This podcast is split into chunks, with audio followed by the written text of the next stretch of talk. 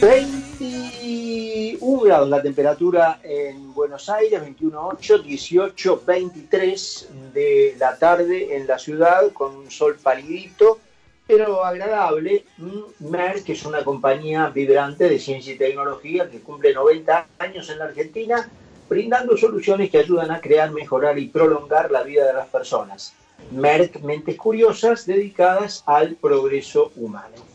Y en el día posterior, eh, cuando recién ahora todo el mundo en la Argentina le está dando bola a esto, pero mm, nos adjudicamos en este programa eh, y acepto pruebas en contrario, eh, habernos ocupado de la selección norteamericana antes que nadie y con la previsión que correspondía por ser un acontecimiento tan importante, hecho que comenzamos con Julio Cirino y por eso les decía que el día después no podía estar ausente el análisis de Julio. Julio querido, ¿cómo estás? Bien, bien, ahí estamos mirando, mirando gráficos, mapas, hablando por teléfono, tratando de entender qué es lo que está pasando, ¿no? Ahora, vos viste que si hacemos las cuentas de los estados que todavía no tienen definición, pero tienen una inclinación, sí. la elección podría terminar, más allá de las impugnaciones, especialmente de Trump, 270 votos electorales para Biden, 268 votos electorales para Trump. Es increíble. Sí, eh, yo creo que, eh, Carlos... Yo no recuerdo una cosa así. Eso te iba a decir, en la historia que yo recuerdo, no, sé por, por, allá por el 1800, pero lo que yo recuerdo nunca se dio un caso así. Y te digo la verdad, no me sorprendería, Carlos, que esto no se resuelva ni, ni esta semana ni la semana que viene. Sí, sí, tal cual y termine, termine en manos de la Corte Suprema. Sí, sí, eh, sí, sí. Eh, tiene eh, todo, tiene todo lo, la, rifa esa tiene todos los números. Sí, porque fíjate que Biden que habló hace unos minutos atrás, ¿no? se cuidó mucho de autoproclamarse ganador. Señaló que él pensaba que tenía ventaja, que él pensaba que le había ido muy bien, pero de ninguna manera hizo una proclamación formal de decir, bueno, yo he ganado la elección. Em, porque, bueno, em, en primer lugar, eh, estamos asistiendo y ya es bien visible a una judicialización del proceso. Em, por supuesto, esto depende de, de, con quién hables, eh, si hablas con los demócratas, te dice simplemente se niegan a aceptar la realidad y la realidad es que han perdido. Eh, si hablas con los republicanos, te dicen nosotros veíamos venir el fraude y tenemos en Michigan, en Pensilvania, en North Carolina, ejércitos de abogados presentando todo lo que debemos presentar ante la justicia para reclamar por esto que es nada más que una maniobra para no reconocer que hemos, que hemos ganado. Em, como ves, Carlos, es una polarización muy importante, ¿no? Em, es terrible. Vos fijate que están ahora con eh, votos electorales proyectados. Biden 248, Trump 214. Trump desconoce esto porque acá, por ejemplo, en los 248 de Biden están los 10 votos electorales de Wisconsin que Trump desconoce, que Trump no da el brazo a torcer de que perdió allí y, de, está mandando a recontar esos votos. Eh, pero bueno, vamos a partir de eso. 248 Biden, 214 Trump. Biden tiene Nevada y Michigan que no están decididos, pero tienen inclinación demócrata hasta ahora, una leve diferencia, con Michigan 99% escrutado Nevada 75% escrutado. Atención con esto, porque Nevada está bien atrás en el, recuento. Eh, y ahí tenemos 16 eh, y 6, 22 votos electorales. 248 más 22 da 270. Es decir, el mínimo requerido para ser presidente. Sí, señor. Trump, por su lado, tiene 214 eh, y tiene inclinación republicana. Pensilvania, en donde tiene una ventaja no cómoda, pero interesante, con el, 86, con el 86% escrutado, que da 20 votos electorales, se iría a 234. Carolina del Norte, con 15 votos electorales, eh, y eh, Georgia. el 94% escrutado, mm. con lo cual se iría, dijimos, 234, 244, 249 votos electorales. Georgia, que también con 96% escrutado tiene una inclinación republicana y da 16 votos electorales, y eso lo dejaría en 265, 265 votos electorales. Y Alaska, sí. también con el 50% escrutado, tiene una inclinación republicana, da tres votos electorales y eso lo dejaría en 268. es decir, el, el, número terminaría 270 a 268. Una cosa increíble. ¿Cómo no vas a.? Pero aunque en el fondo sepas que perdiste y aunque en el fondo sepas que no tenés razón, de última, yo presento un escrito y que lo decida un juez. ¿Cómo no lo vas a pelear? ¿Cómo no lo vas a pelear? Eh, está demasiado, demasiado cercano. Eh, independientemente de las simpatías que uno pueda tener por A o por B, eh, nosotros medio que somos observadores, porque bueno, es tan, tan parejo lo que está sucediendo.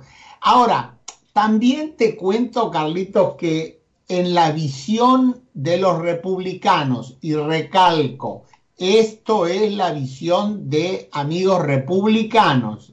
Eh, eh, no es que me lavo las manos, pero le, cuento a la audiencia que las fuentes son miembros del Partido Republicano. Ellos ya están hablando de fraude en el caso de Wisconsin y fraude en el caso de Michigan. Em, si eso lo podrán sostener en una corte, no lo podrán sostener en una corte, no sé, no, no, no, puedo, no puedo hablar. Eh, pero que lo están planteando, lo están planteando. Y te digo más, em, hablando con amigos hace minutos atrás, me decían, olvídate que esto se resuelva antes de las navidades. ¿Cómo le Sí, sí, dice, esto no se va a resolver antes de las navidades porque va a tener que ir escalando de tribunal en tribunal y en definitiva lo va a resolver la Suprema Corte. Este, yo me quedé un poco sorprendido de este planteo. Eh, le digo, bueno, por eso ustedes, medio lo dije medio en broma, medio en serio, por eso ustedes se apuraron en, en que esta jueza este, que es pro, pro republicana, este, Amy Coney Barrett eh, tomara, tomara, su lugar rápidamente. No, no, dice, no, no es que preveíamos esto, pero bueno, eh, entonces claro, eh, calculo yo, y esto es especulación mía, calculo yo que la posibilidad que ellos ven es que esto termine en la Suprema Corte. En cuyo caso, en cuyo caso, no me extrañaría nada que gane, que gane Trump, ¿no? Pero bueno, eh, esto entra en el terreno de, la especulación pura porque estamos hablando de cosas que pueden suceder como pueden no suceder, ¿no? Y, decime, eh, para variar un poquito, eh, el, o el tema, ¿no es cierto?, para no concentrar todo en el, el Poder Ejecutivo, porque también se ha elegido un tercio del Senado y toda la Cámara de Representantes. Ahí cómo anduvo la cosa, porque es importante también. Bueno, eh, en el Senado, eh, eh, en este momento, en este momento quedaría con una mayoría republicana de 48 senadores a 46 senadores demócratas. Y en el caso de la Cámara de Representantes, los demócratas habrían perdido tres representantes y los republicanos habrían ganado tres representantes. Con lo cual eh, quedaría 191 eh, menos 3, 191 eh, y los republicanos quedarían eh, con 184 en la Cámara de, eh, Representantes. Em, esto, digo, todavía es, un poco provisorio, pero da la sensación de que son, son las tendencias, ¿no? Eh, los, los republicanos con mayoría eh, en el Senado, los demócratas con mayoría en la Cámara. Una mayoría tenue, pero mayoría al fin. Ese sería el, planteo, por lo menos en este minuto. Bueno, querido, este, em, esto habrá que seguirlo, obviamente, vos mismo lo contabas hace un rato, hay incluso versiones que lo, lo extienden hasta la Navidad. Este, así que habrá que, habrá que ir vigilándolo.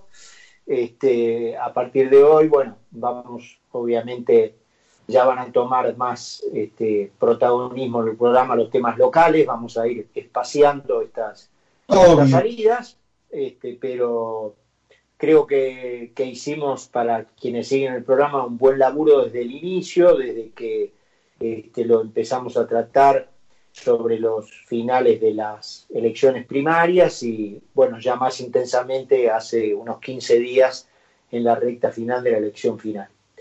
Eh, así que, bueno, eh, no sé si hay algo importante que no te pregunté, Julio, que quieras este, agregar.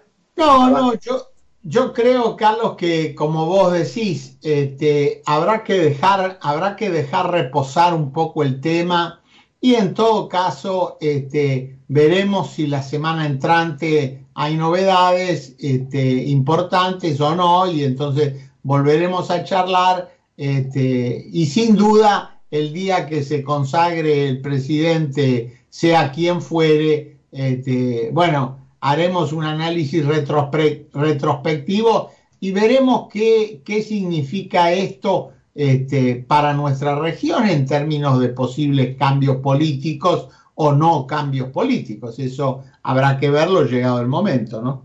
Sí, ayer eh, me comentaba eh, Belén Chapur que está trabajando para Infobae y está siguiendo las elecciones desde allá. Yo la saqué, ya era muy tarde acá.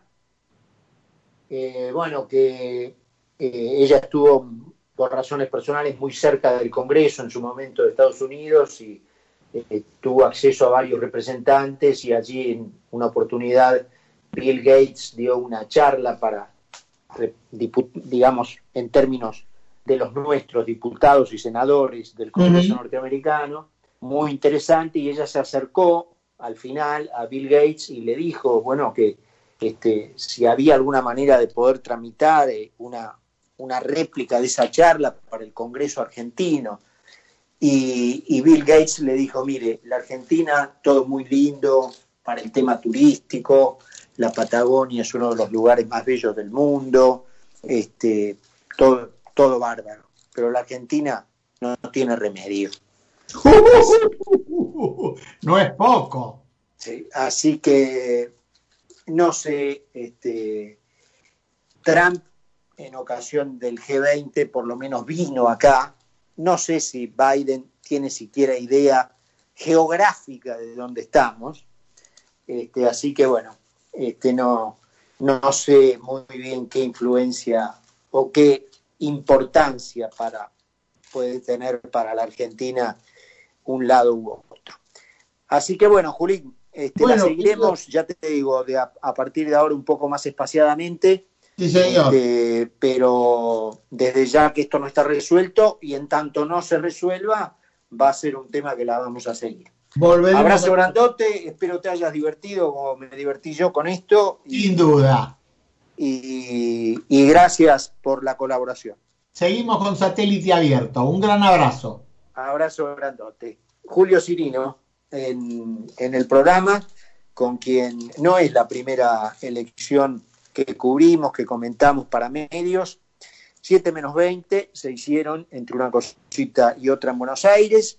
Siguen estando los 21 grados 8, muy linda la tarde en la ciudad, con ese sol pálido que había, ya ahora se le suma que está cayendo un poquito, eh, pero está muy agradable el día. Vamos a la segunda pausa del programa y estamos de vuelta. En Laboratorios Vago, trabajamos